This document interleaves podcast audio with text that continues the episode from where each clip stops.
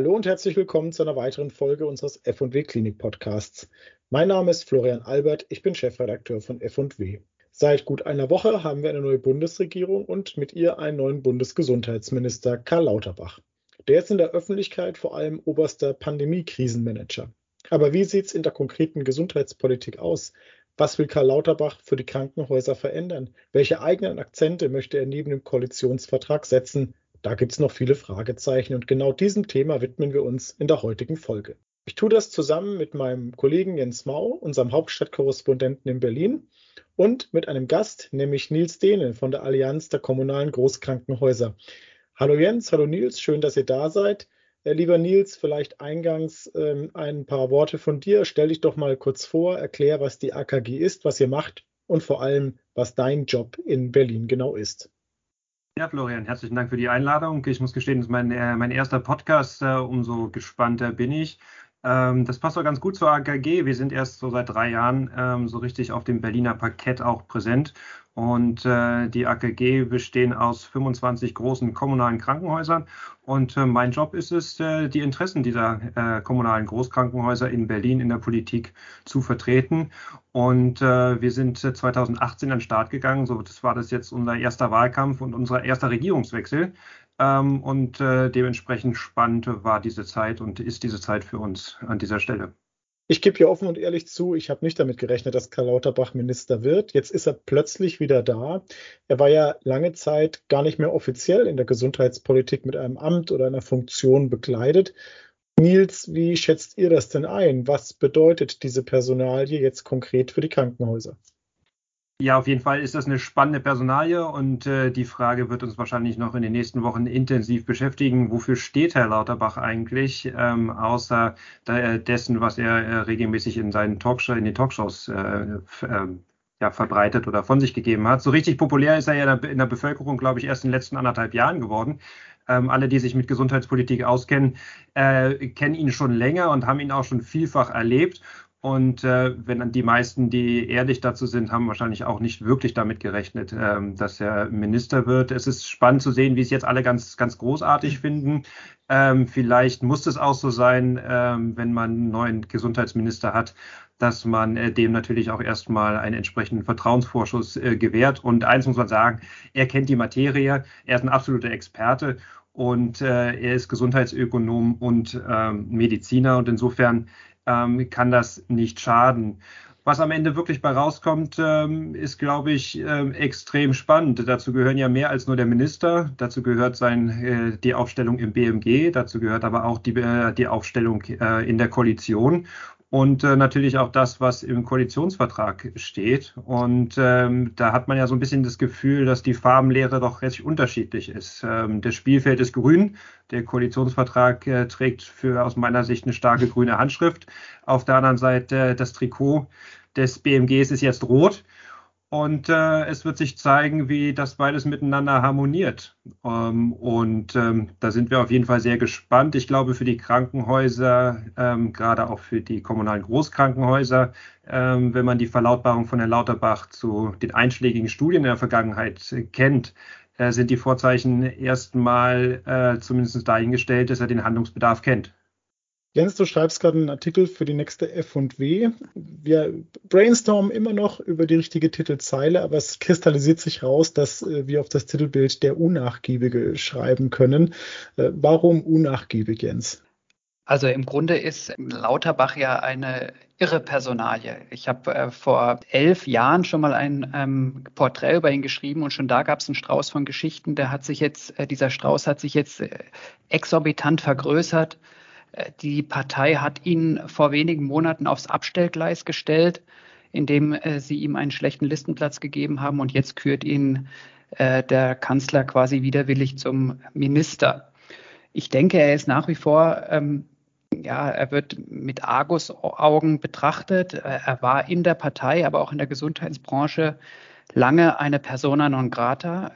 Das ist quasi seiner kompromisslosen Art geschuldet er hat ja eigentlich ähm, vielen vor den Kopf gestoßen. Er will keine private Krankenversicherung, Überversorgung und Fehlversorgung war ein großes Thema. Er hat die Mindestmengen gepusht.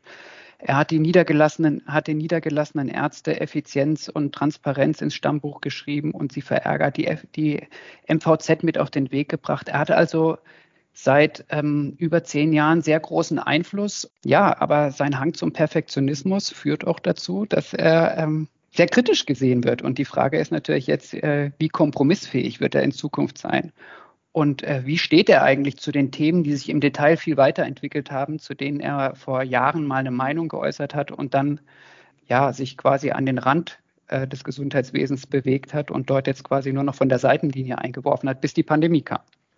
Das Spannende so ein bisschen ist doch äh, die Frage, was ist äh, zwischen Koalitionsverhandlungen und Besetzung äh, der, des, der Ministerien, ähm, was ist da ähm, zwischen den Koalitionären schiefgelaufen, dass äh, eben ein so ähm, ja, klares grünes äh, Koalitionswerk was einfach dominiert ist, wahrscheinlich auch von der guten Vorbereitung der Grünen. Wenn man sich die ähm, Veröffentlichung der Grünen Bundestagsfraktion aus den vergangenen Jahren anguckt, dann kann man auch sich vorstellen, was hinter den vielen ähm, unspezifischen Floskeln äh, im Koalitionsvertrag eigentlich gemeint ist. Da waren die anderen beiden Parteien wahrscheinlich nicht ansatzweise so gut aufgestellt.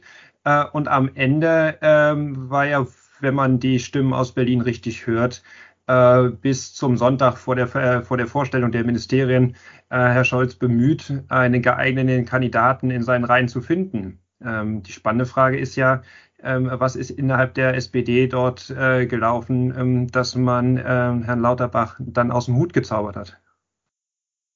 Also als ich im Sommer noch mit äh, vielen Vertretern aus, aus der Krankenhausszene gesprochen habe, war bereits da völlig klar, dieses BMG will eigentlich gar keiner haben. Ne? Die Probleme sind viel zu komplex, es gibt viel zu viel zu verlieren, es gibt so fast gar nichts zu gewinnen. Das Geld geht jetzt langsam aber sicher aus. Äh, bei uns im Krankenhausbereich stehen große Strukturreformen auch an, die ja vielen auch dann konkret vor Ort wehtun können. Und insofern ist es ja schon auch ein, ähm, ein echter Coup von Olaf Scholz, da jemanden hinzusetzen, der auch mit einem, einem Rückenwind und einer Beliebtheit äh, dieses Amt besetzt, ähm, das ja eigentlich vorher niemand haben wollte. Der Spiegel hat wenige Tage vor der Kür von Lauterbach noch äh, geschrieben, es ist ein Skandal, dass dieses Ministerium in dieser Zeit niemand übernehmen will. Und eigentlich galten die Grünen ja als gesetzt. Ich glaube, das beschreibt die Situation ganz gut. Für die Öffentlichkeit äh, und für die Rolle von Olaf Scholz ist das, glaube ich, ein äh, extrem kluger Schach Schachzug gewesen. Zumindest jetzt äh, gerade äh, vor dem Hintergrund der vierten Welle, in der wir uns ja immer noch befinden und auch mit Omikron völlig offen ist, ähm, ob nicht äh, die fünfte Welle schon äh, bevorsteht. Ähm, die spannende Frage ist, und du hast es angedeutet am Anfang, äh, wie viel Regelpolitik ist eigentlich dann in dieser Konstellation äh, zu erwarten und was passiert, wenn wir Corona äh, vielleicht dann doch ansatzweise hinter uns lassen können? Die Frage ist auch, ähm, ganz konkret, was, äh, was passiert in Sachen Krankenhausplanung. Das ist ja auch das, was uns interessiert an Krankenhausfinanzierung. Da haben die Grünen ja an einem oder drehen an einem sehr großen Rad, sagen, ähm, wir müssen Bund und Länder zusammenbringen und eine große Reform auf den Weg bringen. Jetzt steht im Koalitionsvertrag etwas vom Bund-Länder-Pakt und Regierungskommission. Ähm, da gerät man natürlich als langjähriger Beobachter ins Stocken, ähm, weil sowas gab es schon öfter und hat eigentlich gar nichts gebracht. Ähm, was glaubst du denn, Nils? Was ist da möglich? Ähm, das ist ja ein, ein Thema, an dem sich nicht nur Spahn, sondern, sondern auch vorherige Gesundheitsminister die Zähne ausgebissen haben. Das ist für mich tatsächlich vielleicht die, die größte Enttäuschung. Der Koalitionsvertrag ist eine, eine sachlich fundierte und richtige Aufzählung ähm, der großen Baustellen unseres Gesundheitssystems. Da gibt es nichts dran zu rütteln und das zeugt von, von Sachkenntnis und von auch stringenter ähm, Abarbeitung. Ähm, aber der, äh, der fundierte äh, Beobachter, der weiß, dass die wenigsten Dinge davon einfach durch die neueste Bundesregierung alleine zu lösen sind. Ähm, wir brauchen an ganz vielen Stellen die Bundesländer, gerade im Krankenhausbereich und ähm, auch das, was an abgestufter äh, Versorgungslandschaft dort angedeutet ist. Vielleicht kommen wir da gleich zu nochmal dazu, weil das ist ja auch eine der, der Hauptforderungen ähm, der AKG-Kliniken gewesen. Ähm, da werden wir auch die Selbstverwaltungspartner brauchen, den GBA wahrscheinlich in irgendeiner Rolle. Äh, und ohne die Länder wird es nicht gehen. Und ähm, da fehlt mir ein bisschen die Fantasie, wie das in der Aufstellung und dafür ist auch im Koalitionsvertrag leider viel zu wenig geschrieben, wie das methodisch gelingen soll. Die einzige klare Ansage, die auch glaubhaft ist, äh, ist, dass der Bund mehr Geld an die Länder äh, weitergibt äh, für die Krankenhausinvestitionen. Und der Satz ist ja nun ganz offensichtlich äh, kurz vor Toresschluss noch äh, nicht zufällig aus dem ähm, Entwurf gestrichen worden. Das wäre tatsächlich ein, äh, ein, deutlicher Eingriff des Bundes in die Krankenhausplanung gewesen. Die Idee war, wenn ich es ähm, noch richtig im Kopf habe, die Bundesländer ähm, orientieren sich äh, bei der Krankenhausplanung an einer Art ja, Stufenmodell, ne, die, das der Bund mit vorgibt und kriegen dafür mehr Mittel, wenn sie äh, das genauso umsetzen, wie es der Bund haben will. Jens, wer hat ein Interesse, das rauszustreichen? Weiß man, wer diesen Satz getilgt hat oder warum der verloren gegangen ist? Das weiß ich nicht. Man könnte natürlich mutmaßen, dass es äh, äh, der zukünftige Finanzminister war. Aber generell stellt sich natürlich schon die Frage, wie dieses Gesundheitssystem, die Kassen sind klamm, sie haben weniger Geld, es wird teurer, die Babyboomer gehen in Rente, das haben wir ja alles schon ähm, besprochen, wie dieses System zu finanzieren ist ohne den Bund oder ohne, ähm, ohne Aufbrechen der Sozialgarantie. Und ähm, da fehlt mir jetzt auch ein bisschen ähm, die Vision, wie das ohne Bundesgeld gehen soll. Man hat ja, man hat ja jetzt gesehen, dass ähm, die neue Regierung durchaus kreativ ist, um äh, doch noch zusätzliche Mittel zu finden. Das finde ich eine spannende Frage. Ob da noch Geld vom Bund kommt oder nicht, weil dass er langfristig einsteigen muss, ist, glaube ich, klar. Die Wahrheit ist, wir werden im Gesundheitswesen zukünftig mit weniger Ressourcen auskommen müssen, ähm, sowohl personell als auch finanziell. Äh, und äh, darauf verzichtet der Koalitionsvertrag äh, sehr äh, bewusst, äh, diese Wahrheit auszusprechen. Und diese Wahrheit wird uns alle einholen. Und äh, insofern kann man schon auch da die Frage stellen, wie viel Aufbruch steckt tatsächlich dahinter, wenn im Koalitionsvertrag immer mehr steht und die Wahrheit eben weniger sein wird. Insofern werden wir um eine neue Versorgungslandschaft äh, nicht drumherum kommen. Und äh, da sind die Probleme benannt, von sektorübergreifender Versorgung bis hin zu einer klaren Aufgabenteilung zwischen den Krankenhäusern. Das wird angedeutet. Ähm, auch dass äh, mit dieser neuen Aufgabenverteilung zwischen den Krankenhäusern, wie sie die AKG-Kliniken ja mit ihrem Stufenmodell gefordert haben, auch ein neues Finanzierungsmodell sein muss, ist auch klar weil eben heute äh, das heutige Finanzierungskonzept eine ja, Ausdifferenzierung der Krankenhauslandschaft eben nicht befördert hat.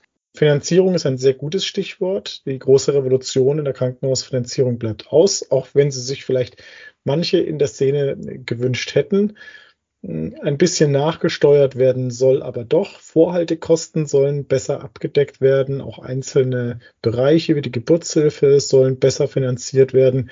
Jens, reicht aus deiner Sicht das Drehen der kleinen Schräubchen im System? Ja, also das ist ja alles, äh, wie Nils schon gesagt hat, sehr wachsweich formuliert. Man, wenn man das alles richtig ähm, mit Wörf verfolgt, kann das natürlich schon was Großes werden. Also was im Koalitionsvertrag auf jeden Fall drinsteht, ist ein Bekenntnis zur DRG-Reform. Das muss man, äh, zur, zur DRG, Entschuldigung, das muss man ja auch mal festhalten. Da gab es ja auch Stimmen, die, die, die ähm, gefordert haben, dass das DRG-System abgelöst wird. Auch da stellt sich schon die Frage bei Vorhaltekosten, wie werden die finanziert? Können die eigentlich noch mit dem DRG-System finanziert werden oder explodiert das dann nicht? Und dann gibt es ähm, äh, von den entsprechenden Interessengruppen, die davon ähm, nicht profitieren oder die dadurch getroffen werden, extrem viel Gegenwind. Also ähm, da fängt es schon an. Und natürlich, ähm, wenn man Vorhaltekosten einzieht, ähm, braucht man natürlich auch eine Definition der Krankenhausstruktur. Also ähm, äh, das ist so ein bisschen Henne-Ei-Problem, für das ich jetzt auch gerade keine Lösung habe. Äh, ich bin aber gespannt, wie Herr Lauterbach das angeht. Auch da liegt der, ähm, da ist, glaube ich, das sprachliche Detail zu beachten. Im Koalitionsvertrag steht ja drin, wir ergänzen das DRG-System um eine pauschale äh, Finanzierungskomponente. Ähm, alle Wissenschaftler, die sich damit in den letzten Jahren ähm, äh, beschäftigt haben, ähm, sagen ganz klar, dass es natürlich da äh, im Gegenzug eine Reduzierung der DRG-Erlöse geben muss, weil sonst der, der Wirkungsmechanismus gar nicht äh, funktioniert. Wir wollen ja eben weg von den Men Mengenanreizen hin zu einer, ähm, einem Strukturanreiz. Und äh, das heißt im, im Klartext auch für alle gemeinsam, dass es nicht mehr geben wird, sondern dass es umverteilt wird. Und äh, ich glaube, da tun wir alle gut, äh, auch im Bereich der Verbände äh, zusammenzurücken und die Ideen und äh, die, die Konzepte ähm, klar weiterzuentwickeln. Weil Jens hat es schon angesprochen, wir haben eine ganze Reihe von äh, jungen, neuen Abge Bundestagsabgeordneten. Ähm, deren Bekenntnis zu den DRGs äh, ist, glaube ich, nicht ganz so ausgeprägt, äh, wie das jetzt im Koalitionsvertrag drin steht. Das heißt also, da werden die, die Regierungskoalitionen auch in, parteiintern noch die ein oder andere Auseinandersetzung haben. Und äh, dafür braucht es, glaube ich, eine gewisse Geschlossenheit, um das wirklich realisieren zu können. Was hältst du denn oder was haltet ihr denn von den, äh, von den Grünen eingebrachten Gesundheitsregionen, die ja auch eine wichtige Rolle spielen? Das tangiert die Krankenhäuser ja am Rande, aber doch äh, perspektivisch auch immer mehr. Aus meiner Sicht ist das jetzt auch noch kein abgeschlossenes Konzept. Das ist eher so ein Wunschdenken, dass man so nach Rousseau auf kleiner Ebene ähm, Konsens herstellt und daraus vielleicht mal der ganz große Gesellschaftsvertrag wird. Aber ähm, wo soll man da anfangen, deiner Meinung nach, Nils? Also ich halte das für ein extrem spannendes Konzept und äh, eine Fragestellung, mit der sich äh, alle Bereiche des Gesundheitswesens auseinandersetzen müssen. Denn Gesundheit ist immer noch ein sehr äh, lokales Gut, auch wenn wir eben über Konzentration sprechen. Äh, der Großteil der Versorgung oder der ja, der Versorgung findet äh, in lokalen Strukturen äh, vor Ort statt. Äh, und äh, von daher ist für uns die Antwort äh, relativ einfach. Mit jedem äh, weiteren Konzentrationsprozess muss es eben auch eine Stärkung der regionalen Versorgung vor Ort geben. Und wir müssen diese, diese Schnittmengen und diese Pyramide, die sich daraus ergibt, klar definieren und klar abgrenzen und auch einen Rahmen schaffen, in der diese einzelnen Akteuren Raum haben, um ihre neue Rolle zu finden und äh, zu defin äh, definieren. Und am Ende muss der Patient auch noch verstehen, was eben lokal stattfindet und was eben sinnvollerweise äh, in einem größeren Zentrum mit der notwendigen Erfahrung und Qualität ähm, zu machen ist. Wovon ich, ich weniger überzeugt bin, sind diese ganzen Gremien, die im Moment äh, ja diskutiert werden, auch von der Kassenseite ähm, aber auch von den Grünen. Ähm, die Frage ist sozusagen, ob unsere Selbstverwaltungs- und Selbstorganisationsstrukturen, die wir auf Bundesebene haben, ähm, erfolgreicher auf die lokale, auf die regionale Ebene übertragen werden können. Ähm, dafür gibt es das Argument, dass die natürlich vor Ort die Versorgungsbedürfnisse oder Probleme besser kennen als auf Bundesebene. Das ist bisweilen sicherlich richtig, aber die haben ja auch nur die gleichen Instrumentarien äh, und die haben ja auch nicht äh, die möglichen äh, finanziellen Anreize, um äh, das zu beheben. Insofern bleiben die Probleme in der Verhandlungsparteien auf der regionalen Ebene die gleichen. Und äh, um das vielleicht abzuschließen, ich fände es spannend, wenn es dazu ähm, neue Modellprojekte gibt, gäbe. Ähm, der dahinterstehende Wettbewerb der Regionen wäre sicherlich auch gesellschaftlich ein hochspannendes Thema, wobei man aufpassen muss, äh, in welche Richtung sich das entwickelt. Nur ganz ehrlich, ich glaube, dass das jetzt nicht zu den Herzensthemen des äh, roten, des SPD geführten Gesundheitsministeriums gehören wird. Ja, da ist die Handschrift, glaube ich, sehr klar grün und auch Hildebrand grün, äh, der die äh, Helmut Hildebrand Optimedes, der Macher des gesunden Kinzigtals, der die Grünen ja auch äh, berät, gesundheitspolitisch berät und auch ein eigenes Konzept präsentiert hat. Und das ist ja seit eigentlich vielen Jahren äh, ein Projekt, bei dem sich doch viele irgendwie immer erhofft haben, dass man das nicht nur im Kinzigtal umsetzen kann, sondern äh, auch in anderen Regionen Deutschlands implementiert, wo sich dann die Gesundheitsversorger von sich zusammenfinden und äh, zum Wohl des Patienten äh, gemeinsam präventionsorientiert arbeiten. Jetzt hat man inzwischen auch schon gehört, ganz so toll und ganz so perfekt ist auch die Welt im Kinzigtal nicht. Aber letzten Endes, ich glaube, genau der, der Knackpunkt äh, ist, ist das, was du sagtest, sagtest, Nils, nämlich Modellprojekte. Und da reden wir von, von ja budgetierten Versorgungsmodellen. Das ist ja eigentlich das Ziel, wo es hingehen soll. Die Gesundheitsversorgung ist immer lokal, sie ist regional und da gibt es ja heute schon viele Verbindungen zwischen Kliniken, niedergelassenen Versorgungsnetzwerken. Aber ich glaube, richtig knackig wird es, wenn es dann natürlich um die Frage geht, wer gibt es eine neue Finanzierungsstruktur für solche Netzwerke und wie wird dann dort die Qualität gemessen und ähm, auch der Outcome äh, gemessen oder im Zweifel auch honoriert. Wir hatten dieses schöne Beispiel Templin, äh, wo ja äh, Sana und die Behörden vor Ort und die KV und die Kassen versucht haben, aus einem äh, Krankenhaus ein lokales Gesundheitszentrum äh, umzuwandeln, wo aber jetzt schlicht und ergreifend einfach die Instrumente fehlen, um das im jetzigen System äh, weiterzutreiben. Äh, ich sehe es wie du. Also erstens ähm, ist das ein Herzensanliegen von Herrn Lauterbach, bin ich mir nicht so sicher. Es ist sehr kompliziert. Und ähm, wenn überhaupt, kann ich mir nur vorstellen, dass man vielleicht mit ein oder zwei Modellprojekten startet, auch das nicht sofort, sondern das wird ja auch eine Vorbereitung brauchen, wahrscheinlich eine Ausschreibung, äh, wer das dann übernimmt. Und da reden wir auch von Jahren meiner Einschätzung nach, bis da dann mal die ersten Modellprojekte evaluiert sind und das ausgerollt wird. Also sicher nichts kurzfristiges, äh, mit dem man sofort rechnen darf, aber nichtsdestotrotz ein sehr spannender Ansatz. Das, das würde ich schon nochmal unterstreichen, dass man auch mal so einen Weg gehen kann.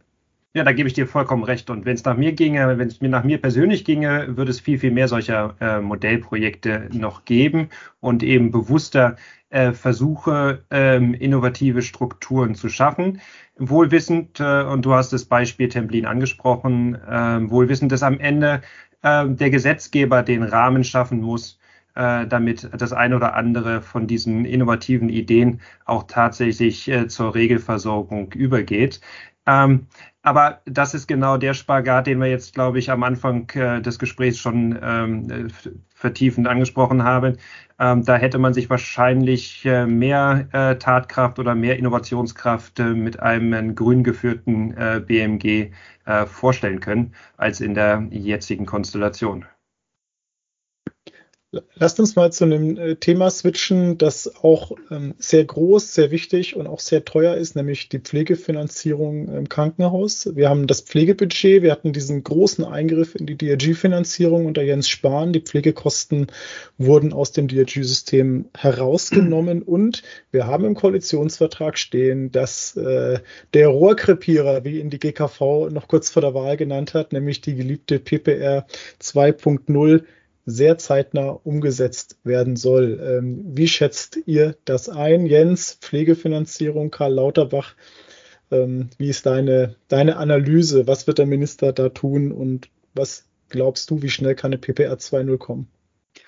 Puh, das ist schwierig. Also ich würde mal sagen, dass die Grünen es waren, die die äh, Pflegepolitik auf ein neues Level gehoben haben in diesem Koalitionsvertrag. Das muss man schon sagen. Also von Lauterbach habe ich dazu jetzt gar nicht so viel gehört. Ähm, außer die üblichen Lippenbekenntnisse, die man von allen Politikern zur Pflege ähm, gehört hat. Puh, ja, äh, großes Thema. Das Pflegebudget ist ja ein bisschen ungeliebt und auch äh, passt nicht so richtig ins System. Es gibt diese PPR 2.0, die jetzt im ersten Halbjahr kommen soll wie Frau äh, Schulz-Asche mir jetzt gerade im Interview gesagt hat. Sie hat auch gesagt, dass die äh, sowohl der Pflegequotient als auch die PPUG, sobald PPR eingeführt ist, ähm, wegfallen werden. Und dass die PPR Grundlage äh, für die Pflegebudgetverhandlungen sein sollen. Also ähm, da steckt dann schon einiges drin auch da gibt es, glaube ich, sehr, sehr viele Fragen, die dann noch aufkommen werden, weil ähm, die PPR zwar ähm, renoviert wurde, aber doch ein altes System ist. Allein schon die Frage, ob das alles digital möglich ist oder nicht. Laut Schulz-Asche ja. Ähm, ja, und dann der, im Hintergrund der Streit, wie dann ein, ein richtiges Pflegepersonalbemessungsinstrument ähm, gebaut werden kann und ja auch soll bis 2025, 2026 da steckt sehr viel Komplexität drin, vor allem in, in diesem Thema. Ähm, äh, also Stichwort Pflegediagnosen, wie verbindet man das alles? Wie macht man ein Preisschild äh, an solche, an so ein Bemessungsinstrument? Will man das überhaupt? Das ist sehr interessengeschwängert. Da ist ja die, da ist Verdi dabei, da ist der DPR dabei, die Kassen, die, äh, die Kliniken. Jeder hat so ein bisschen sein eigenes Modell und seine eigene Idee. Ja, ich bin gespannt. Auch das wird Geld kosten und ähm, auch das wird vor allem erstmal Kassengeld kosten, es sei denn, äh, man findet auch da einen Weg, wie jetzt bei der Langzeitpflege, da Bundesgeld äh, loszueisen. Ein dickes Brett mit, äh, mit vielen Facetten und äh, ich weiß auch noch nicht genau, in welche Richtung es dann geht. Vielleicht für die Hörer, die die PPR 2.0 jetzt nicht genau vor Augen haben, ähm, Jens, vielleicht ganz kurz erklären, was ist es? Was ist die PPR 2.0? Es ist äh, ein Instrument, um den Pflegebedarf von Patienten darzustellen und daraus dann abzuleiten, wie viele Pflegekräfte in einem Krankenhaus oder in, auf einer Station vorhanden sein müssen. Nils, das ist ein sicher guter Ansatz mit der PPR 2.0. Mehr Pflegekräfte kriegen wir dadurch aber nicht. Ja, du bringst es auf den Punkt und das ist auch irgendwie so die, die, die Problematik, die man ja in dem äh, politischen Diskurs dazu, dazu hat. Und bei aller Begeisterung der Leistungserbringerseite für, für dieses Instrument oder auch ähm, für die Notwendigkeit, ähm, den Pflegebedarf in Krankenhäusern transparent zu machen und auch ähm, finanzierungsrelevant zu machen, ähm, müssen wir ja sagen, dass wir dazu dadurch noch nicht eine Pflegekraft mehr eingestellt haben. Äh, und äh, es, äh, die, die Schwierigkeit, die wir mit den bisherigen Instrumenten haben, ist ja eben formal, und das hat Herr Spanier in den letzten ähm, anderthalb Jahren auch immer wie ein Mantra vor sich hergetragen, äh, äh, mit dem Versprechen, dass jede Pflegekraft am Bett bezahlt wird. Äh, und dass es äh, eine mehr oder weniger ähm, validierte oder valide ähm, Mindestbesetzung von Pflegekräften gibt, ähm, hat man ja eigentlich die Grundlage, um ausreichend Pflegekräfte im Krankenhaus ähm, zu beschäftigen. Ähm, dass es praktisch scheitert, liegt äh, einerseits an der Komplexität und andererseits einfach an den nicht vorhandenen Pflegekräften.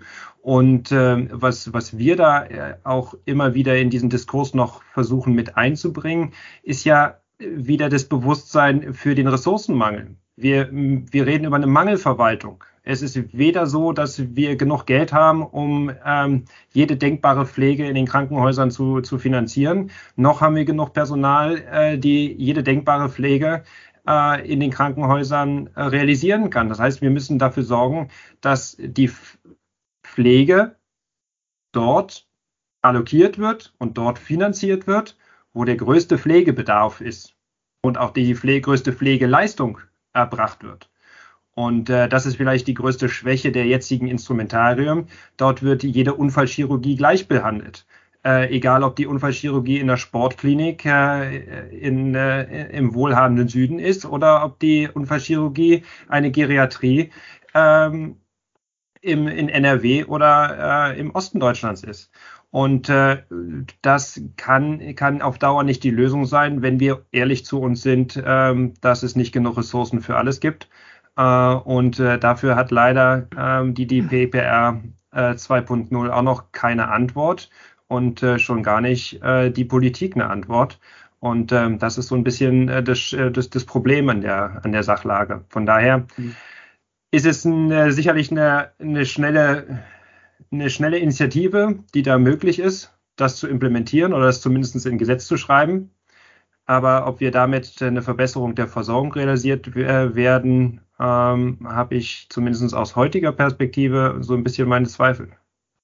Ja, also operativ ist es dann ein ähnliches Problem wie beim Pflegebudget, dass es die Gefahr der Verlagerungseffekte gibt. Und ähm, da wird es dann halt sehr kleinteilig und da hat halt auch keine der Parteien bisher eine richtige operable Lösung. Das ist, glaube ich, das Problem bei den ganzen Pflegebemessungs- und Diagnosen- und Bezahlungsansätzen. Und ich bin ganz gespannt auch einfach, was einer, einer Bundesregierung einfällt in der Gemengelage der Kassenfinanzen im nächsten Jahr und dem hohen öffentlichen Druck für die Pflege berechtigterweise etwas zu tun und Verbesserungen herbeizuführen. Da bin ich, da werden wir, glaube ich, noch, noch gespannt sein müssen, ähm, was dann in dem Moment äh, politisch möglich ist und auch ähm, realisiert wird. Ich bin ja auch gespannt, was das dann für die Krankenhäuser vor Ort bedeutet, wenn jetzt diese Baustelle wieder aufgerissen wird. Ne? Wir haben das Pflegebudget ja auch erst seit zwei Jahren. Und das war ja ein riesen Change vor Ort. Viele Entgeltverhandlungen für 2020 sind noch nicht mal abgeschlossen, geschweige denn 21, 22. Und jetzt fängt man wieder an, äh, an dem System herumzubauen. Und äh, du hast es vorhin schon erwähnt, Nils, ähm, man äh, klatscht in diesem Finanzierungssystem ja auch immer irgendwas noch mit dran und äh, verkompliziert es weiter und versucht komplizierte Regelungen durch neue Regelungen zu ergänzen oder auszutarieren. Also dieser gesamte Punkt Krankenhausfinanzierung ist inzwischen so irre komplex geworden, dass ihn nur noch sehr wenige Menschen durchblicken und verstehen. Selbst die Verhandler vor Ort geben ja inzwischen offen zu, dass sie das in Gänze nicht mehr überblicken. Ist das so schlau, jetzt an der Stelle wieder alles aufzumachen, wieder was völlig Neues äh, einzuführen, die Krankenhäuser auch in der Situation, in der sie gerade sind, nochmal zu fordern, vielleicht auch zu überfordern? Ja, also gerade in Anbetracht dessen, was auch die Krankenhäuser in den letzten äh, anderthalb Jahren alleine pandemiebedingt äh, leisten mussten ähm, und sich auch personell und äh, inhaltlich ausgesetzt sahen, äh, müssen wir uns, glaube ich, irgendwann die Frage stellen, wie wir äh, diesen Menschen äh, Zeit zum Durchatmen und einen Rahmen schaffen, in dem die auch wieder ähm, langfristig ähm, ja, und systematisch ähm, ihre, ihre Position und ihrer Arbeit äh, nachgehen können. Und da ist definitiv die Antwort auf jeden Fall, dass es nicht weitergehen kann, äh, wie in der Vergangenheit, alle paar Monate ein neues Gesetz ohne ein äh, klares Zielbild des Ganzen. Und äh, das sind wir, glaube ich, den Mitarbeitenden in den Krankenhäusern in jedem Fall schuldig. Ob jetzt die PPR 2.0 dann zu einer Entlastung oder zu einer nächsten, ähm, zum nächsten Bürokratiemonster wird, das wage ich gar nicht abschließend zu beurteilen. Äh, meine, wir haben das Thema Strukturprüfung, wir haben das Thema KZG. Äh, das sind alles Baustellen, die ähm, die Menschen in den Krankenhäusern äh, herausfordern. Das muss man einfach ganz ehrlich sagen. Sicherlich auch, weil sie dieses äh, Veränderungstempo aus der Vergangenheit nicht ganz so gewohnt sind. Das muss man vielleicht auch ehrlich, äh, ehrlich sagen. Aber ich kann mir noch nicht vorstellen, wie wir diese Menschen auf dieser Reise richtig mitnehmen können. Und da sind, glaube ich, alle von uns gefordert, äh, daran, das nicht aus den Augen zu verlieren. Ja, ich denke, du hast ja auch gerade gesagt, äh, Jens Spahn hat sehr viele Gesetze gemacht. Oft hat er sie gemacht und die Komplexität an die Selbstverwaltung weitergereicht. Und äh, wie beim Pflegebudget am Ende implodiert das Ganze dann auf der lokalen Ebene.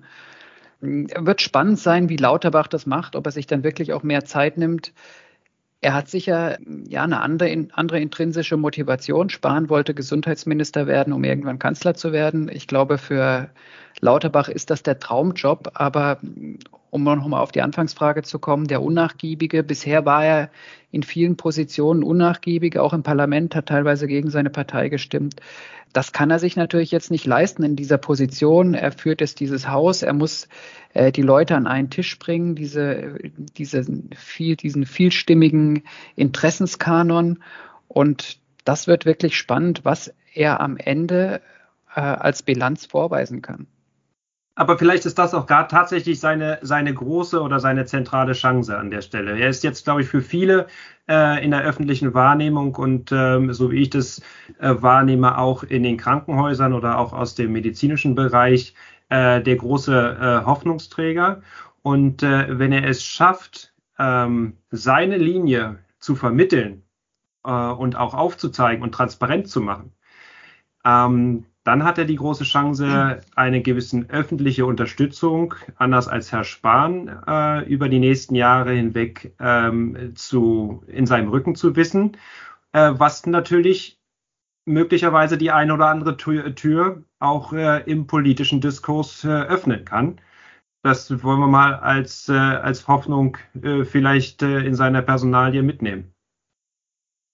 Prima, ich würde sagen, wir bleiben bei all diesen Fragen im Gespräch am Ball. Äh, danke für eure Einschätzung. Nils, dein, äh, euer Konzept der AKG, das Stufenkonzept, kann man in der Januarausgabe von F&W nachlesen. Da gibt es dann auch unsere Titelstrecke zum neuen Minister, die der Jens konzipiert hat und für die er dann auch selber geschrieben hat. Und wir sehen uns dann allerspätestens im März auf dem DRG-Forum, wo all diese Fragen, die wir heute angerissen haben, noch intensiver äh, diskutiert werden. Nils, du moderierst auch ein Panel eine Session. Man kann dich dann auch dort treffen. Und insofern danke an euch für die ja, fachkundige Einschätzung und danke fürs Zuhören und hoffentlich bis zum nächsten Mal. Vielen Dank, bis zum nächsten Mal.